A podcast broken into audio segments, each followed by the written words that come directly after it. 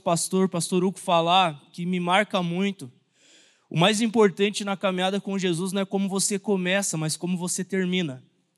E a gente está finalizando o ano, né? Já estamos aí mês de novembro, já estamos naquela sensação de o que, que fizemos esse ano, qual foram as metas alcançadas, o que que nós conseguimos é, realizar e muitos chegam cansados, muitos chegam talvez desanimados mas algo que eu entendo da parte de Deus, que é um tempo que Deus quer renovar eu e você dia após dia com a presença dEle, amém?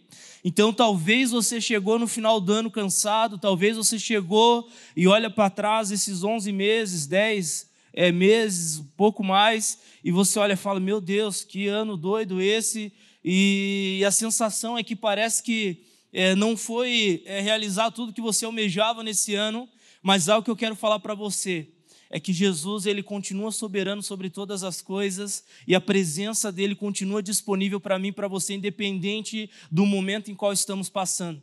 Eu quero ministrar você nessa noite para que você possa entender que é um tempo que Deus quer levar você para mais perto dele, amém? Então é um tempo que Deus quer é, desafiar eu e você a dar passos em qual talvez nós nunca damos antes para poder conhecer mais dele. Eu sei que tem pessoas que estão aqui pela primeira vez hoje, eu sei que tem pessoas que já estão aqui há anos conosco, tem pessoas que estão numa fase, outras em outras, mas eu quero falar para você que, dependente da fase que você esteja vivendo, Deus tem algo para liberar sobre a tua vida, amém? Então Deus ele quer que você incline o teu coração a ele nessa noite, para que ele possa liberar algo e você possa receber aquilo que Deus quer liberar sobre a tua vida nessa noite. Amém. Eu quero que vocês abram, por favor, a sua Bíblia comigo lá em 2 Samuel, capítulo 6, versículo 1 em diante. Eu preciso ler um pouco mais de texto, não tenho como costume ler bastante versículos, mas eu quero ler hoje para vocês pegar bem um contexto e nós vamos destrinchar essa palavra aqui nesse cima desse tema, a presença. Diz assim: de novo, Davi reuniu os melhores guerreiros de Israel, tinha mil ao todo. Ele e todos os que o acompanhavam partiram para Baalá, em Judá, para buscar a arca de Deus. Presta atenção aqui, eles partiram para essa cidade para buscar a arca de Deus, a arca sobre a qual é invocado o nome, o nome do Senhor dos Exércitos, que tem o seu trono entre os querubins acima dela. Puseram a arca de Deus num, num carroção novo e o levaram da casa de Abinadab na colina. Uzá e Aiô, filhos de Abinadab, conduziram o carroção com a arca de Deus. Aiô andava na frente dela e Davi e todos os israelitas iam cantando e dançando perante o Senhor, ao som de todo tipo de instrumentos, de pinho, harpas, liras, tamborins, chocalhos e símbolos. Quando chegaram à eira de Narcom, Uzá esticou o braço e segurou a arca de Deus, porque os bois haviam tropeçado. A ira do Senhor acendeu-se contra Uzá, presta atenção aqui, porque seu ato de irreverência por seu ato de reverência. Por isso Deus o feriu e ele morreu ali mesmo, ao lado da arca de Deus. Davi ficou contrariado porque o Senhor, em sua ira, havia fulminado Uzá. Até hoje aquele lugar é chamado Périx Uza. Naquele dia Davi teve medo de Deus e se perguntou: Como vou conseguir levar a arca do Senhor? Por isso ele desistiu de levar a arca do Senhor para a cidade de Davi em vez disso, levou a arca para a casa de Obed-Edom, de Gate. A arca do Senhor ficou na casa dele por três meses, e o Senhor o abençoou, ele e toda a sua família. E disseram ao rei Davi: O Senhor tem abençoado a família de Obed-Edom e tudo o que ele possui, por causa da arca de Deus, por causa da presença de Deus. Então Davi, com grande festa, foi à casa de Obed-Edom e ordenou que levasse a arca de Deus para a cidade de Davi. Quando os carregavam a arca do Senhor, davam seis passos, eles sacrificavam um boi e um novilho gordo. Davi, vestindo colete sacerdotal de linho, foi dançando com todas as suas forças perante o Senhor, enquanto ele e todos os israelitas levavam a arca do Senhor ao som de gritos de alegria e de trombetas. Queridos, olha que interessante aqui, eu quero que você preste atenção, eu vou ser bem, bem, vai ser bem chave hoje, vai ser bem direto que eu quero compartilhar com vocês, e você não pode perder. Olha o contexto aqui. Davi, ele queria levar a arca de Deus para a cidade dele, para a terra dele. Porque naquele tempo Jesus ainda não tinha vindo. Presta atenção nos detalhes, por favor.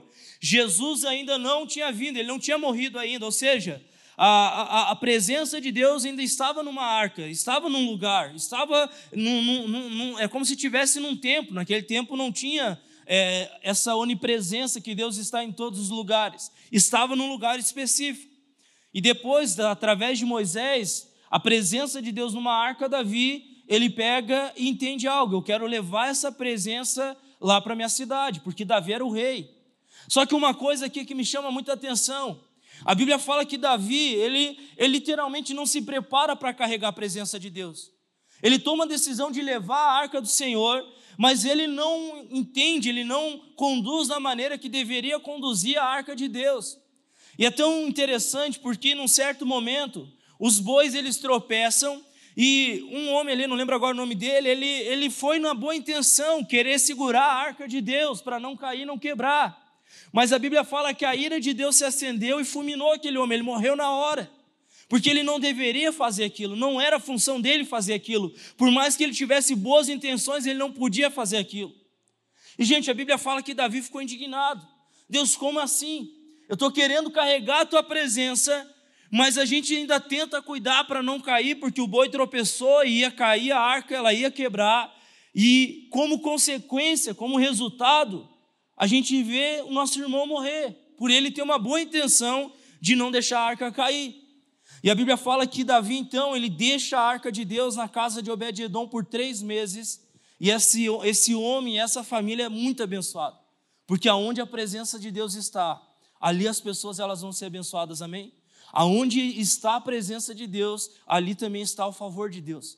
Então a presença de Deus estava naquela casa e toda aquela casa estava sendo abençoada pelo simples fato de Davi ter deixado a arca de Deus ali. Agora essa notícia chega até Davi, gente.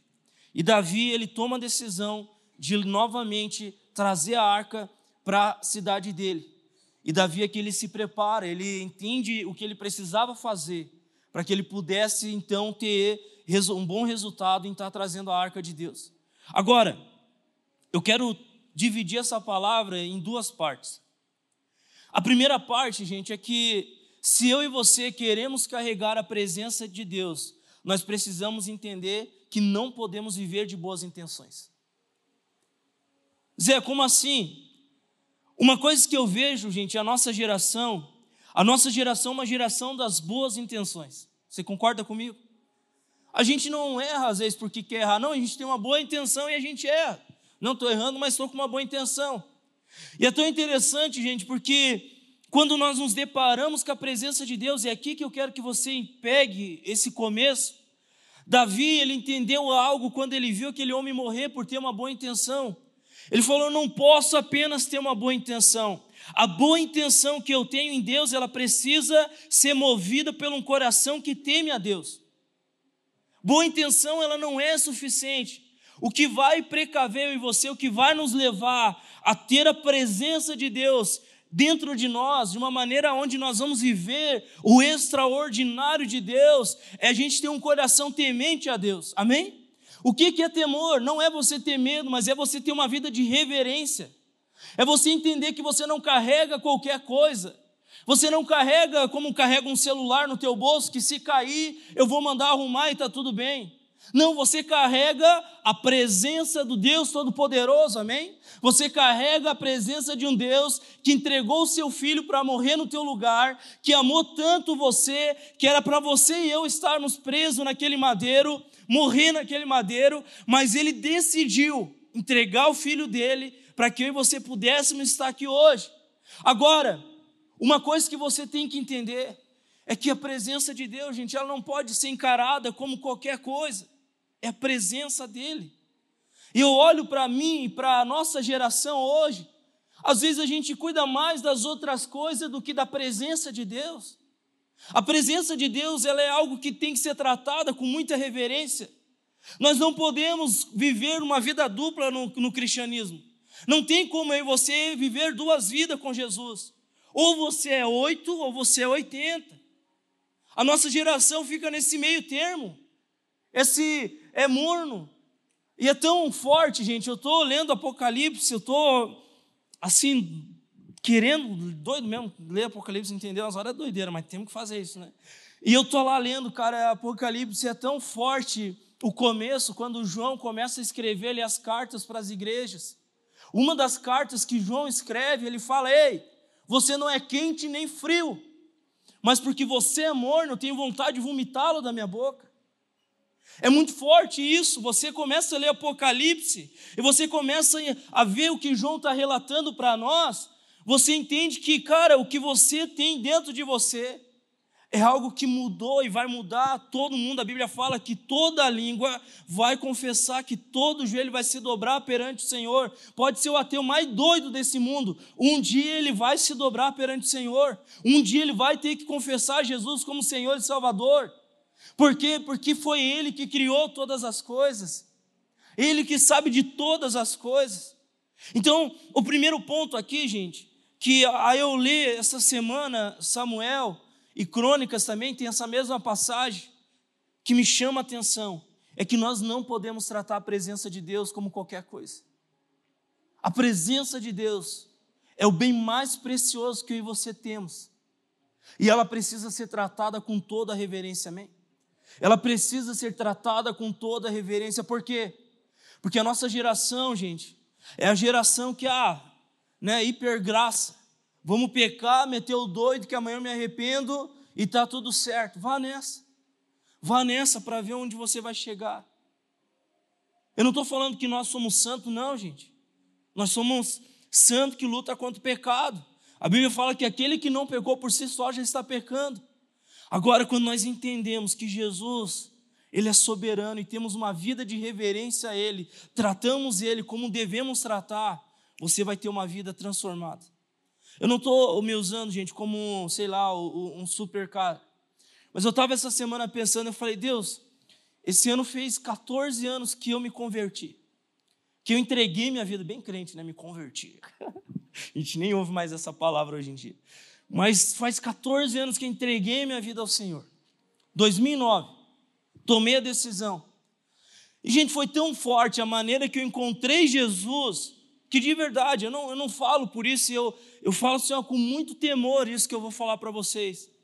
Não teve um dia, ao longo desses 14 anos, não teve um dia, não teve um dia, não teve, que eu pensei, Deus, acho que não te quero mais.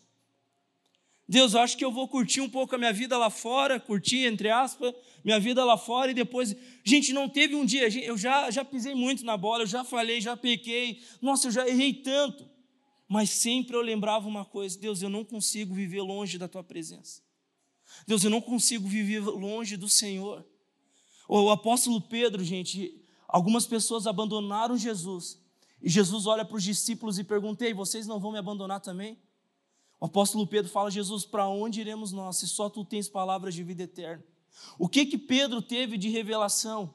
Não existe outro lugar que eu possa viver a minha vida a não ser na presença de Deus.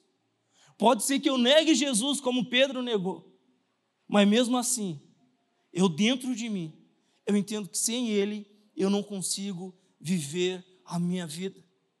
O que eu quero falar para você, primeiro ponto, não trate a presença de Deus como qualquer coisa. Ou Deus ele é tudo, ou ele é nada. O que ele não pode ser é qualquer coisa na tua vida. Faz sentido isso para vocês? Isso é forte demais, gente.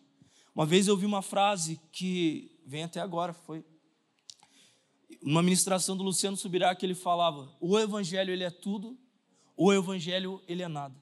Mas o que ele não pode ser é qualquer coisa para mim e para você." Gente, nós não podemos tratar Jesus como qualquer coisa. Ele é todo poderoso. Amém? Olhe para a pessoa que está do seu lado, pergunte se ela está bem, que está tão legal ver o rosto de vocês.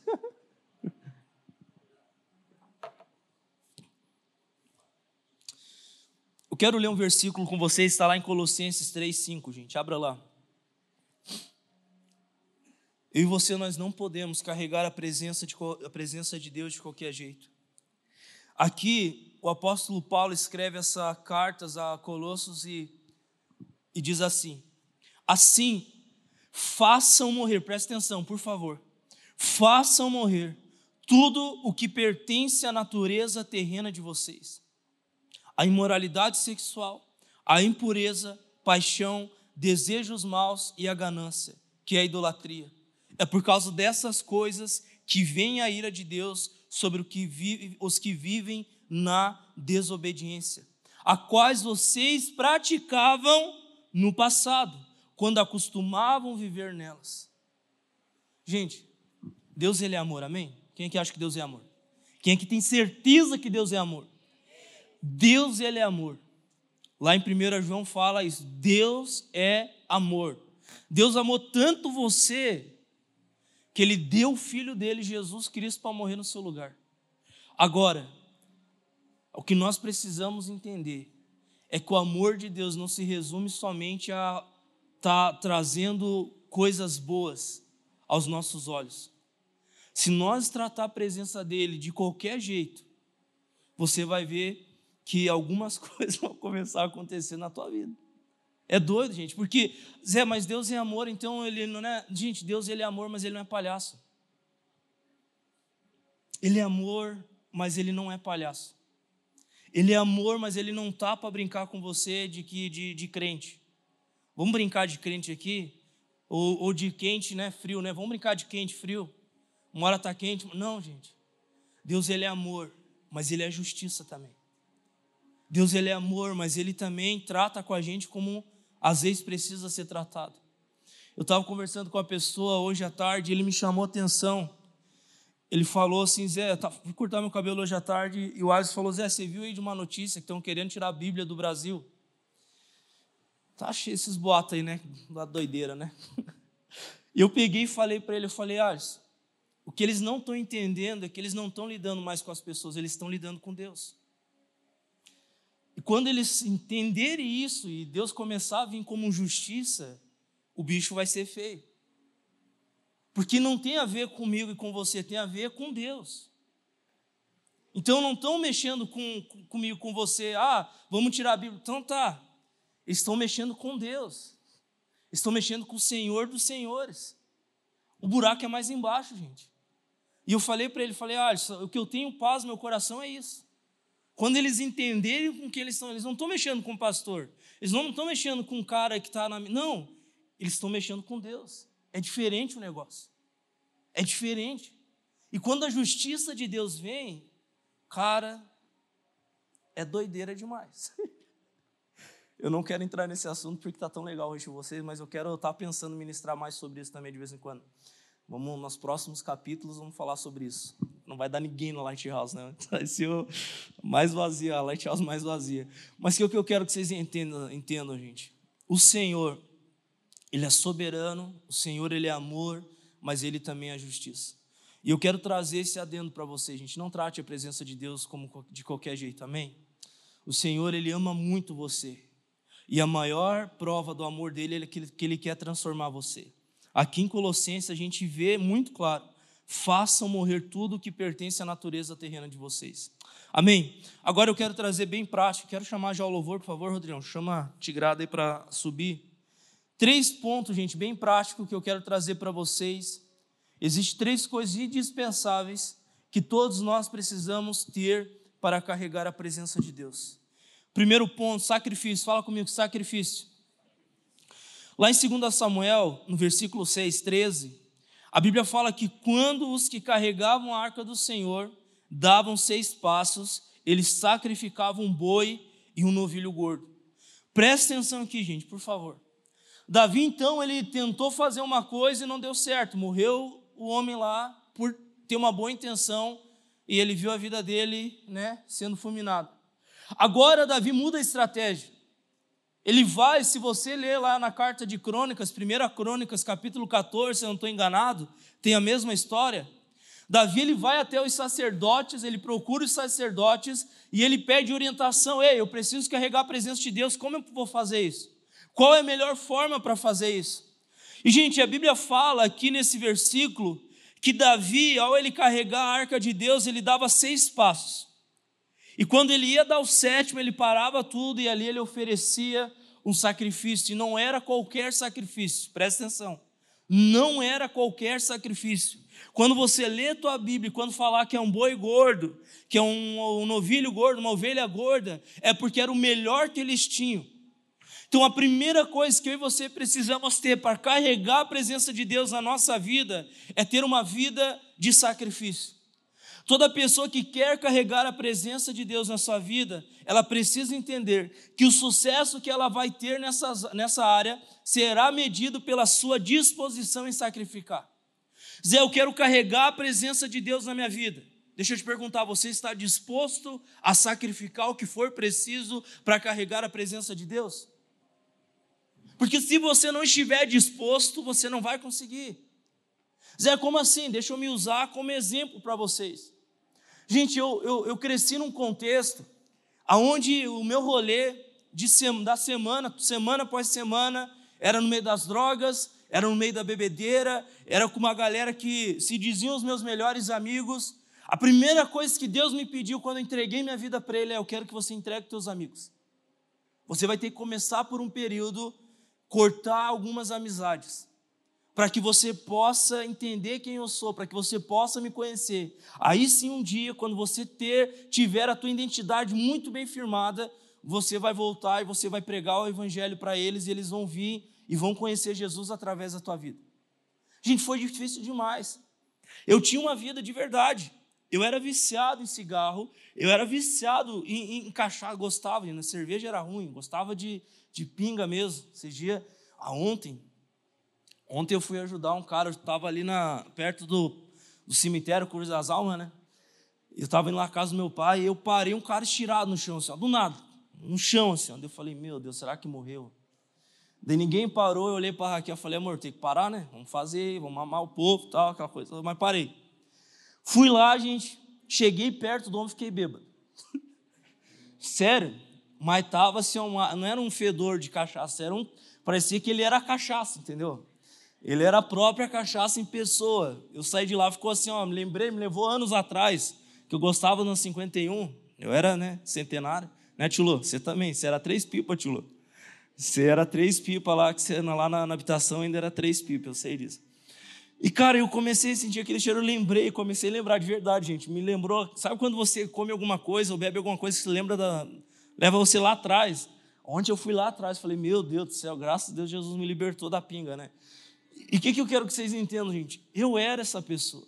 Eu era esse tipo, eu, eu tinha essa. Eu não bebia só quando ia para os rolês, não. O meu rolê era todo dia. Eu bebia de segunda a segunda, era meu, meu hobby era beber. Meu hobby era fumar o meu cigarro, meu hobby era usar alguma droga, meu, esse era o meu hobby. Mas o dia que eu encontrei